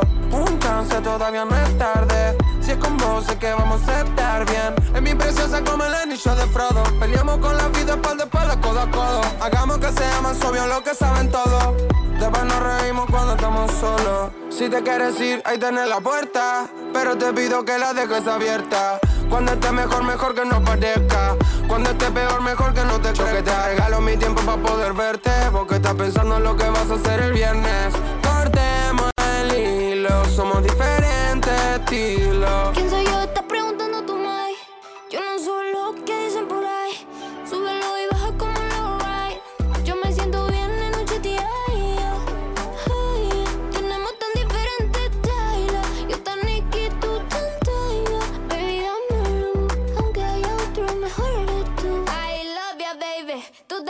crazy. Sabes que a la santa le estoy dando catequesis. I love you, baby. Tú estás crazy.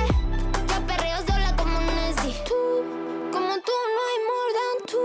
Sigo la pista de blue. Y no puedo encontrarte. Lo peor es que te veo en todas Yo que te regalo mi tiempo para poder verte Porque estás pensando en lo que vas a hacer el viernes Cortemos el hilo Somos diferentes estilos Y yo que pensaba que vos eras diferente.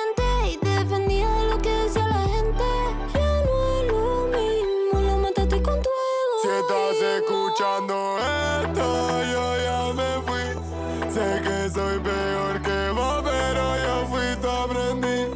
Si estás escuchando esto es porque yo ya me fui. Sé que soy peor que vos, pero yo fui tu aprendí. Unimos, bloody shoes Que no tiene su pecado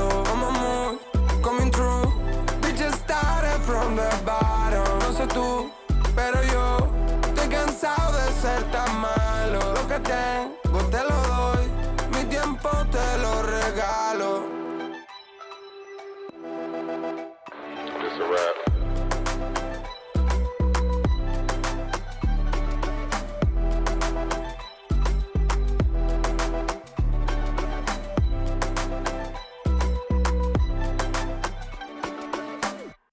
Estamos en Twitter. Nacional Rock 937. Espacio cedido por la Dirección Nacional Electoral. Vamos por una izquierda grande, sin sectarismo, que se prepare para gobernar. En Cava, El Fierro Diputada. Lista 10R. MST. En el Frente de Izquierda Unidad. Ese aullido insistente. La mujer loba. En lo profundo de la noche, vigilando La Mujer Loba. Sábados a las 2. La mujer loba por 937 Nacional Rock.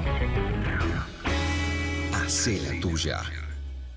Espacio cedido por la Cámara Nacional Electoral. Hay muchos argentinos que no saben a quién votar. Vamos a ser candidatos por ellos, por todos los jóvenes y familias que se fueron del país. Seamos mayoría. Un Congreso fuerte. Pes Murphy. Lista 501B. Republicanos. Frente Juntos por el Cambio. Precandidato a diputado nacional. Distrito Ciudad de Buenos Aires.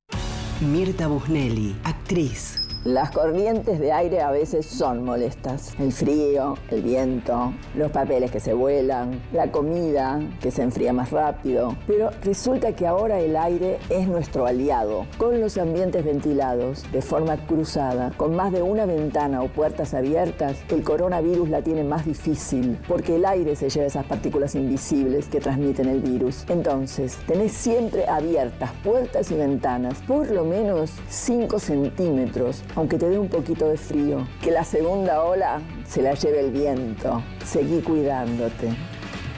Radio y Televisión Argentina. TELAM. Contenidos Públicos. Sociedad del Estado. Secretaría de Medios y Comunicación Pública. Argentina Unida. Argentina Presidencia. Espacio cedido por la Dirección Nacional Electoral. En Argentina, cada 25 horas hay una muerte violenta por razones de género. Estamos en emergencia, ni una menos. Política feminista. Martín Urez, precandidato a diputado nacional Cava. Daniela Gasparín, precandidata a legisladora porteña. Nativa Ciudadana. Lista 40A. Libres del Sur. Los viernes a las 20. La Cotorra. Me propongo pensar y hacer pensar que las identidades travestis trans, todas identidades no heterosexuales, somos un elixir gigante preexistente a la conquista. De la mano de Susy Shock, voces trabas, voces disidentes, copan el aire.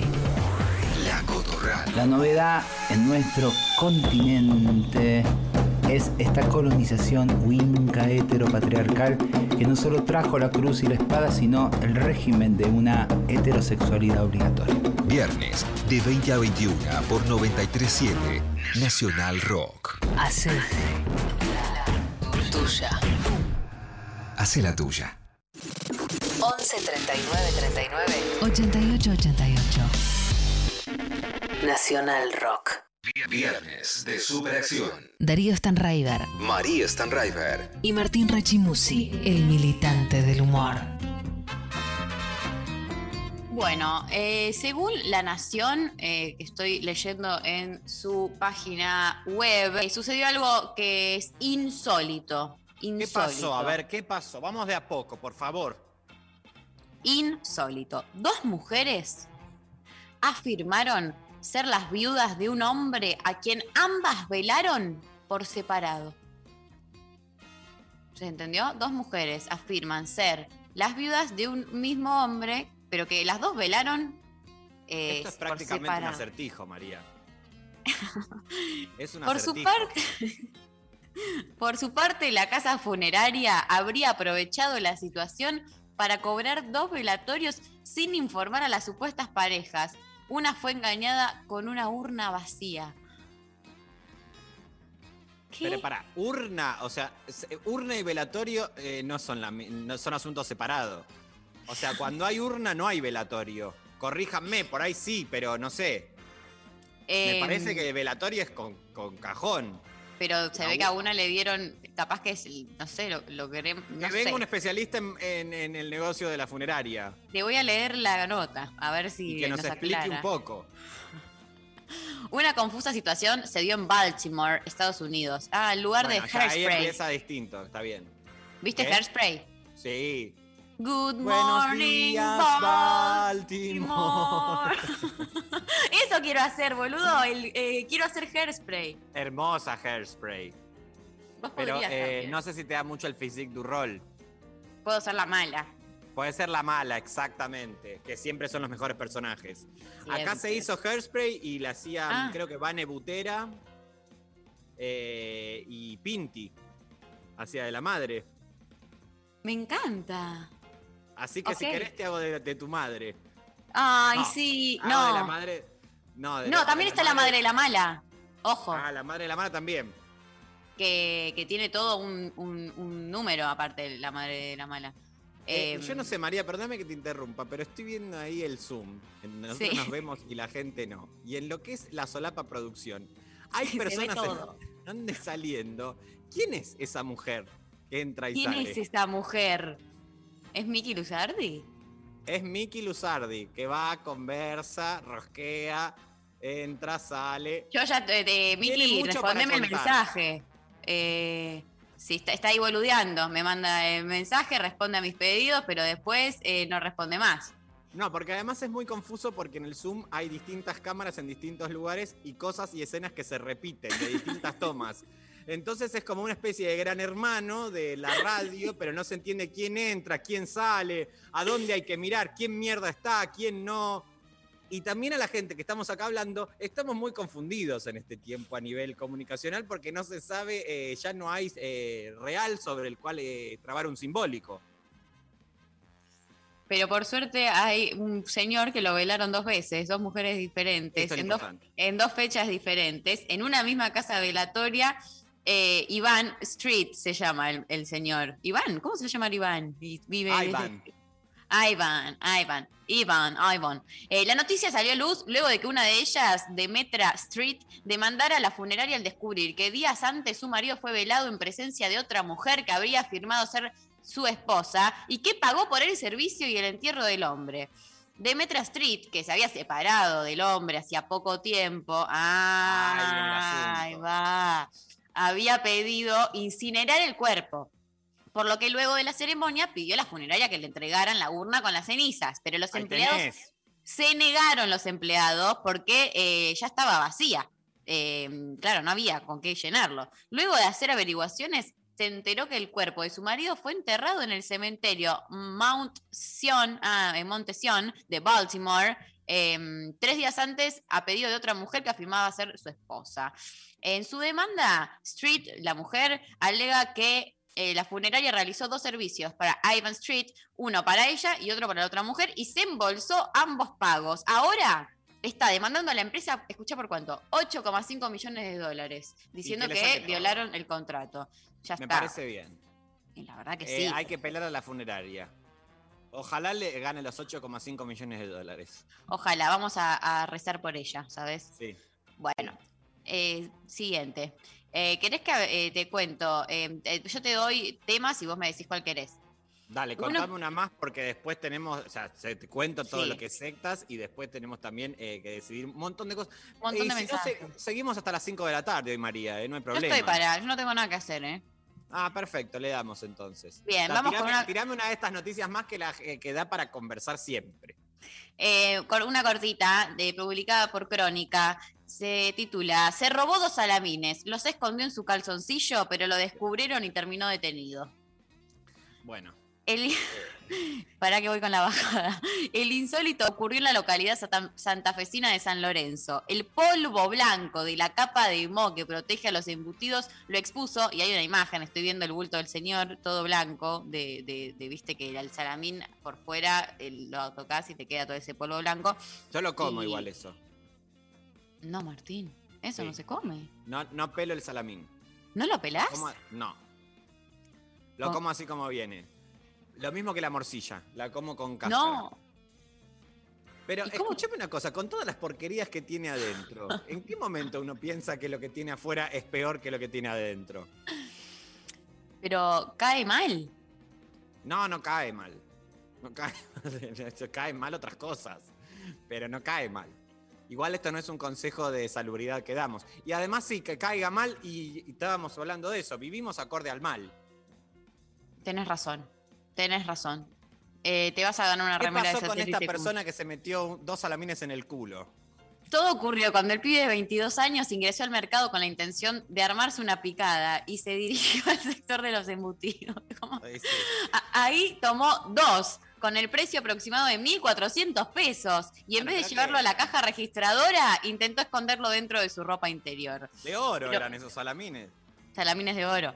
Pero no contó con que los dueños del local lo descubrieran por el polvo blanco eh, que eh, ensució sus pantalones. Fue el vigilante del lugar quien se percató en primera instancia de la situación como que algo raro estaba pasando. Tenía una actitud. Igual, qué, busconas, qué busconas que son, porque hay que andar mirándole. Ay, con polvo blanco, mira lo que tiene ahí, mira, o sea, ¿quién anda mirando tanto la, eh, toda esa parte? Bulto ajeno. Mucho, mucho registrabulto, mucho fichabulto esta gente. Ah, ¿le quedaron eh, antecedentes? Eh, ah, no, no, está bien. Eh, porque, ver, ¿qué dice? El, el cuidador del lugar dijo, tenía una actitud sospechosa al tomar dos salamines de una góndola de fiambres y perderse luego entre otros exhibidores. Entonces, el guardia, junto a las cajeras y los dueños, lo retuvieron hasta que llegó la policía. Según se supo, no era la primera vez que cometió ese tipo de actos en un local comercial y no pagó. Entonces hay una fiscal que ordenó que se lo lleven y, y se fijen si había antecedentes penales. Mira, yo estoy a favor de este hombre que robó los salamines. eh, y eh, también tengo para este, toda la gente con él eh, del supermercado y que lo estaban refichando, lo tenían re relojeado, les calentaba un poco el morbo de ver cómo él se atocaba el salamín. Entonces, Sí. digamos las cosas como son, María. Las cosas como son. Sí, Bueno, música. sí. Mon Laferte, no te fumes mi marihuana. Ah, temón.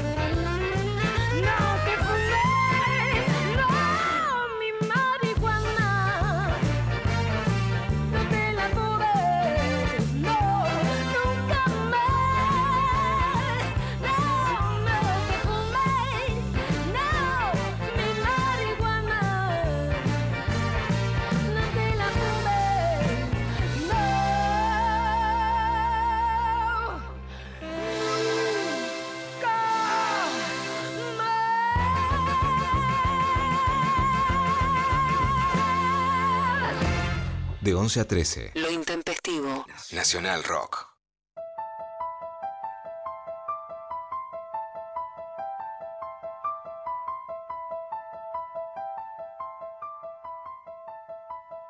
La Orden del Templo Solar fue un grupo esotérico clasificado como secta y principalmente activo en Francia, Suiza y Canadá. Fue fundada en 1984 en la ciudad de Ginebra, Suiza, como grupo esotérico que ofrecía a sus adeptos la promesa de la salvación ante la cercanía del fin del milenio del año 2000, momento en que se debía celebrar la parucia o el advenimiento glorioso de Jesús al final de los tiempos. Fuerte. Esta secta adoptó nociones de la masonería, el, res- el rosacrucianismo y la homeopatía para conformar sus bases ideológicas. De los masones a la homeopatía, eh, es como. Amo. siento que- Los acompaño, los acompa- Por ahora me Yo tienen también. adentro. Ya me tienen adentro. Desde su fundación comenzaron a suceder cosas extrañas. Sin embargo, el número de seguidores seguía incrementándose vertiginosamente. No obstante, empezaron a surgir problemas con los miembros más antiguos, que llevó a incomodar a los iniciadores. Esta secta fue fundada por los gurús Joseph Di Mambro y Luc Junet, de quienes revisaremos brevemente su biografía a continuación. Joseph fue un Rosacruz nacido en Francia y cuyo oficio era relojero y joyero. Entre tanto mantenía su afición por lo oculto, expresándolo en sus múltiples adiciones a movimientos de cultos misteriosos, hasta que finalmente en 1973 decidió formar su propia secta que llamó Centro para la Preparación de la Nueva Era. Con esta secta fundó una comuna en la frontera franco-suiza, de la cual comenzó a percibir dinero de los seguidores, escudándose en que él era la reencarnación de un personaje de la Biblia, pero sin develar fehacientemente a qué ser del Antiguo Testamento pertenecía. En virtud de que muchos de sus adeptos eran de clase alta, las ganancias de la secta crecieron mucho, lo que le permitió adquirir una mansión en Ginebra, donde estableció la sede de la rebautizada secta de la Fundación de la Vía Dorada, que en 1984 sería oficialmente conocida y recordada como la Orden del Templo Solar. Pero las acciones de Joseph no habían llegado muy lejos de no ser por la colaboración de Luc Juret, un médico obstetra que nació en el Congo belga y al ingresar a la secta comenzó a trabajar con mucho ahínco. Por su carácter afable, logró desarrollarse como orientador y profeta de la secta, lo que hizo incrementar aún más los seguidores, quienes siempre proveían de pudientes sectores sociales. De manera incipiente, al final de la década del 80, se habrían registrado en la secta entre 450 y 600 personas, distribuidas entre Estados Unidos, y se habría logrado recaudar casi 93 millones de dólares. Ah, tranqui. ¿Cuáles eran las creencias de esta secta? Te preguntás vos, María. Me repregunto. En la secta se promulgaba y se llevaban a cabo todas las prácticas de los cultos orientadas a establecer nociones claras sobre la autoridad y el poder en el mundo. Bueno, muy, muy amplio. esto. Reafirmar la superioridad de lo espiritual sobre algo temporal. Bueno, esto ya directamente lleva a siempre la violación. Siempre. Preparar a la humanidad para una gran transición. En esto estoy de acuerdo. Preparar a las personas para el regreso de Jesucristo como Rey Sol Solar. Dios Rey Sol Solar, perdón. Unificar todas las iglesias cristianas y el islamismo. Bueno, esto es No, imposible. O sea, eh, difícil como de unir Boca River, o sea, imposible. solo el peronismo pudo la unidad. Solo el peronismo pudo eso, esa conciliación de clase. En cuanto a la naturaleza de estas creencias, un sobreviviente del culto y de nombre Robert Charvier y señaló que el gurú había basado la esencia de la secta en conceptos propios de la masonería, el rosacrucismo y en la homeopatía que era su especialidad. ¿Cómo funcionaban estos cultos? ¿Cuáles eran los ritos de iniciación? ¡Ay Dios! En la orden se había establecido un estricto programa para celebrar los cultos en horas predeterminadas, en sitios clandestinos que eran anunciados de manera particular a cada uno de los seguidores a fin de confirmar directamente su participación en los ritos. Se organizaban actividades diarias en los templos de la orden en las que se entremezclaban rituales del cristianismo protestante con las creencias New Age y ritos masones. Claro, acá medio me imagino un Punta del Este, DJs, todos de blanco, eh, Jesús, droga, cojinche, Homeopatía. homeopatía. Un poquito Para todo. acceder al templo era imprescindible ser reconocido como miembro, ya que funciona, es medio como el capítulo de los Simpsons Los Magios. Eh, ya que funcionaba como si fuera un club exclusivo. Al respecto, Juret se esmeró en incorporar a la secta solo a miembros que ostentaran una buena posición social.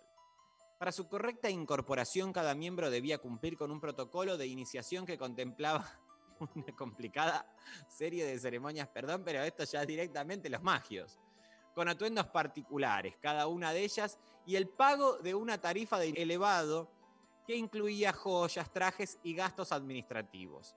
Al ir escalando posiciones en el rango de la membresía, el pago se iba incrementando según la jerarquía de la persona. Por otra parte, solo Dimambro podía dar autorización a las parejas de la orden para que pudieran concebir hijos, con los cuales se aseguraba él que solo su hija obtendría el privilegio de ser la elegida. Suicidios y asesinatos masivos. La secta siguió creciendo en número de seguidores en los años siguientes, pero también crecieron los problemas internos por rencillas de los miembros más antiguos, despertando las sospechas a las autoridades policiales. Las investigaciones que comenzó a hacer el FBI con respecto a la masacre de Waco, Texas, en abril de 1993, provocada por David Koresh, líder de la secta davidiana, que llevó al suicidio colectivo de 76 miembros. Claro, era una fiebre de sectas que había. Claro, sí, Así sí, no la paraban. mala publicidad que se estaba haciendo hacia estos cultos debido a este terrible hecho hizo que muchos de sus miembros empezaran a renunciar a la orden.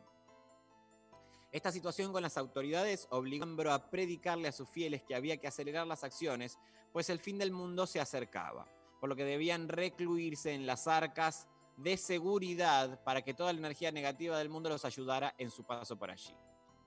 De esta manera se organizó entre el 30 de septiembre de 1994 y el 22 de marzo de 1997 lo que Dimambro llamó el tránsito hacia Sirius, estrella más brillante de la constelación. Una serie de suicidios colectivos en la que se estima participaron unas 74 personas. Estos suicidios se sucedieron casi de forma simultánea en Suiza, Francia y Canadá, en los que se dice que las víctimas eran drogadas con una gran cantidad de calmantes para luego recibir un tiro en la cabeza y finalmente sus cuerpos ser cremados tras haber sido rociados con gasolina. Terrible esto. Uy, es terri- me parece, me, me da mucho miedo. Y, y sí. La masacre se inició específicamente el 1 de octubre de 1994 con la orden dada por Dimambro de matar a Emmanuel Dutoit, un bebé de tres meses, hijo de un miembro, pues se afirmaba se trataba del anticristo del que se hablaba en el Nuevo Testamento, el cual había venido a impedir el viaje espiritual que Dimambro había enunciado. En el rito de ese día, llevado a cabo en un chalet propiedad de Dimambro, ubicado en la localidad de Morin Heights, cerca de Quebec, en Canadá, se asesinó de seis puñaladas al bebé con una No. estaca de madera. ¡No! Sí. También fueron asesinados en dicho chalet, chalet, digo hoy, Chalet. En, dicho, chalet, sus padres, Tony y Nicky Dutoit, ex miembros de alto rango de la secta. La investigación reveló que dicho asesinato fue ejecutado por órdenes de Dimambro en castigo por haber abandonado la orden y haber tenido un hijo sin su autorización. Ah, Seguidamente se produjo el 3 de octubre de 1990 en 1994 la muerte de varios de los seguidores a quienes se le había suministrado grandes dosis de tranquilizantes. Al día siguiente, el 4 de octubre de 1994, Lloret y Dimambro fueron encontrados comiendo abundantemente en un restaurante donde realizaron el ritual de la última cena junto con 12 seguidores. Entre tanto, después del 5 de octubre de 1994 se anunció la muerte de 48 miembros, esta vez en Suiza por disparos cuyos cuerpos fueron completamente incinerados. En días subsiguientes se produjo en Suiza el escalofriante de otras muertes al oeste, específicamente en un chalet de la aldea Géry. En el sector se había reportado un incendio al que acudieron los bomberos, quienes al ingresar hallaron en una habitación a un hombre muerto sobre una cama con una bolsa en la cabeza. Al revisar el cuerpo del hombre encontraron que tenía un disparo en la cabeza y descubrieron que había dispositivos incendiarios por toda la casa. Luego, cuando encontraron a lo que sería el garage, tuvieron que atravesar un pasillo en el que había muchos objetos regados. Durante la revisión se detectó que había una pared movible que daba acceso a un centro de ceremonias tapizado completamente con un rojo, completamente en rojo con un altar. En el centro encontraron un grupo de 18 personas muertas, formando un círculo, entre las cuales se encontraban Di Mambro y Lloret.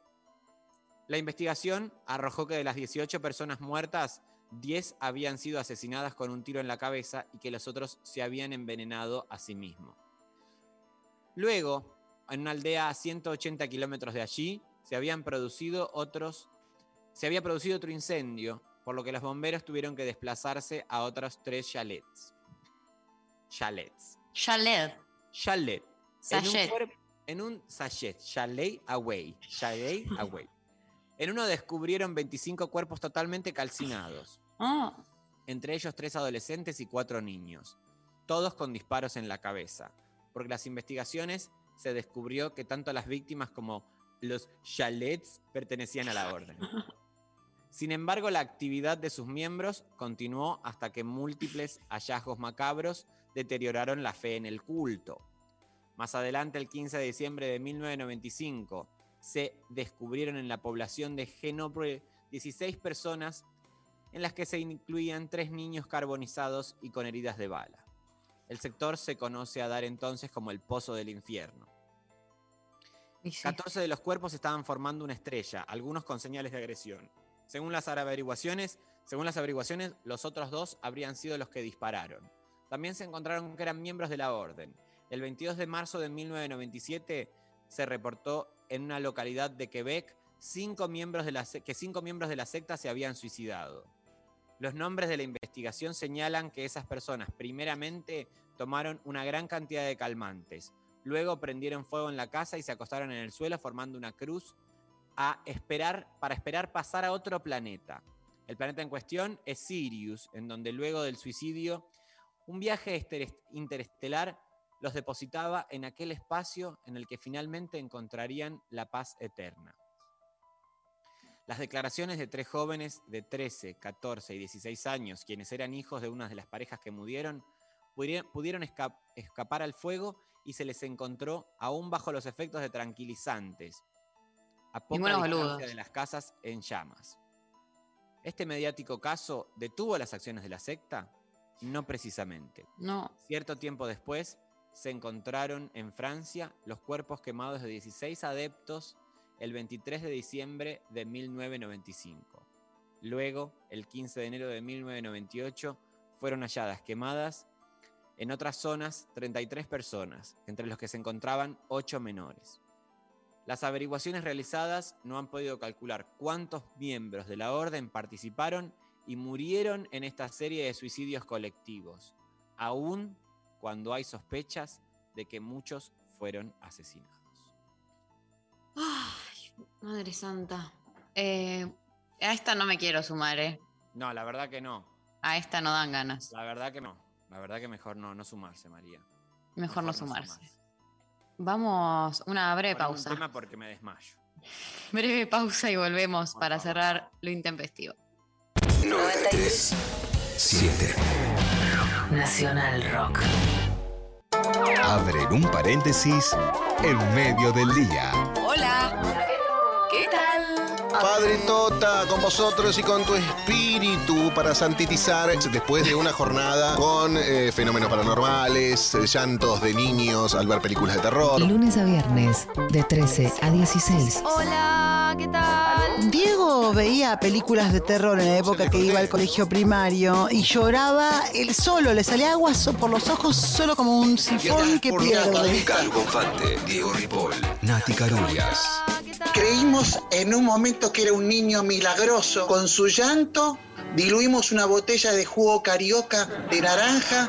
¿Verdad? Eh, tomaron 12 monaguillos, cuatro padres e incluso el padre Emilio se tomó un Campari. Sí. Divertirse a la tarde está asegurado. Hola, ¿qué tal? Hola, ¿qué tal? Por 937 Nacional Rock. Hacé la tuya. Darío Stanraiver María Stanraiver. y Martín Rechimusi. A ver, quiero escuchar audios de la people. Hola, intempestives. respecto a la consigna, eh, yo lo que hago, que sé que está mal, pero lo hago igual, es que cuando voy manejando en la calle, eh, solamente dejo pasar eh, a la persona si es una mujer. Eh, si es un varón, no lo dejo pasar, eh, porque bueno, los odio, los odio en general. Así que nada, lo que hago es eso. No sé si está mal o no, pero no me importa. Bueno, Te amo, te amo. Es clara, es clara por lo menos. Quiero ser tu amiga. Me encantó. Eh, otro, a ver.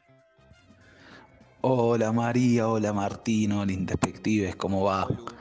Eh, yo una vez eh, lo que hice con un director macrista, nos pidió si le podíamos ir a comprar la comida y si le traíamos cubiertos.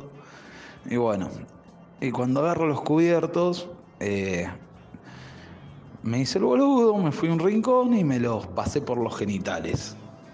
Bien pasado. Y bueno, después la comida y le dimos esos cubiertos para que coma. Sé que estuvo mal, pero era macrista, no está tan mal.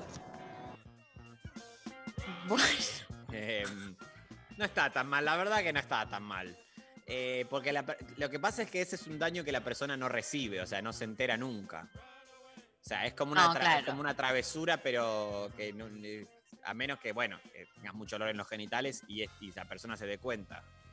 Exactamente. Igual eh, está, ma- eh, no está tan mal, porque además era una persona que tenía poder, básicamente, más allá de lo macrista. Siempre hay, cuando hay el otro tiene más poder que uno, un- una prank, no viene mal.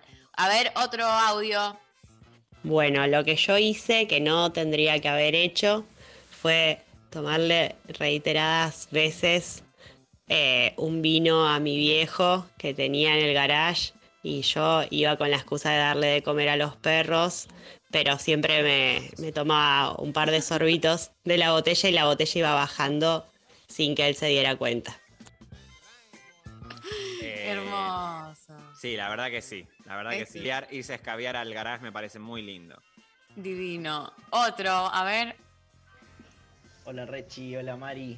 Hola. En el último año de la secundaria, mi mejor mejor amigo estaba muy enganchado con una piba de otro curso y yo como me llevaba bien siempre con todos los cursos, con todas las personas, como favor me acerqué a, a ella y a su grupo de amigas como para hablarle de él y hacerle ahí un poco de propaganda.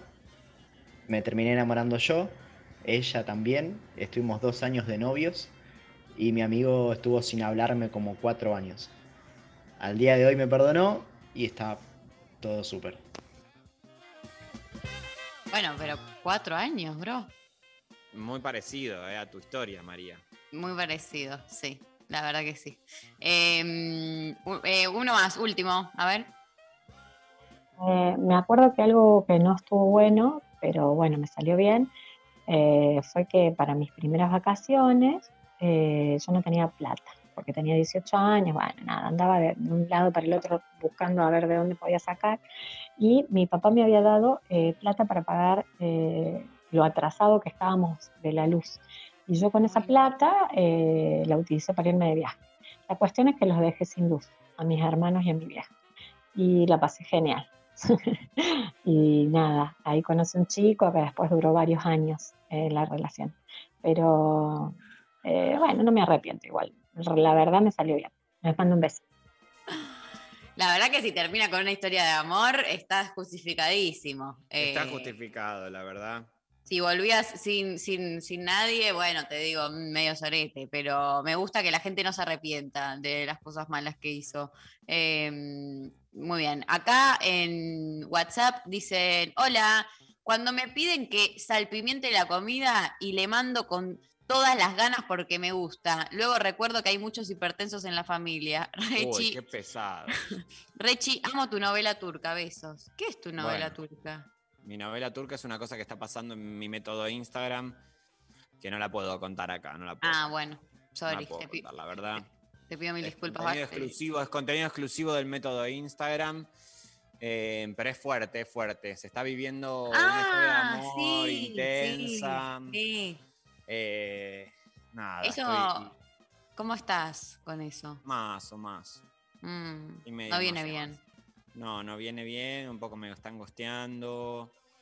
Me dicen una Mm. cosa y pasa otra. Bueno, nada, en fin, no, no, no quiero abrir mucho eso porque no, no quiero terminar a jova, ¿viste? Prefiero No, ahora está bien. estoy- estaba distraído y me traen este. te- Yo no. No, perdón, perdón. Bueno, eh, Sí. te- vayan a seguirlo al método Instagram y yo te leo otro mensajito. no sé, no. Em, Fede en Twitter dice, quise hacer conserva de tomates secos en aceite de oliva. Después de una semana a uno le salió un pequeño hongo. Lo saqué y seguí comiendo del pote. Resultado, noche de vómitos, dolor de cabeza y comer arroz blanco por cuatro días.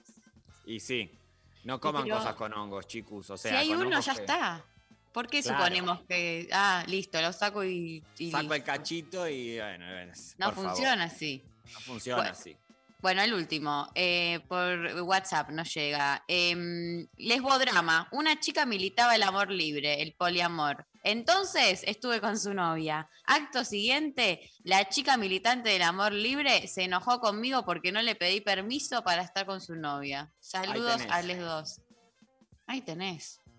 No, bueno, eh, no están claras, chicos, lo- las normativas ahí, no hay. Entonces es como eh, cada uno hace lo que quiere y lo que puede.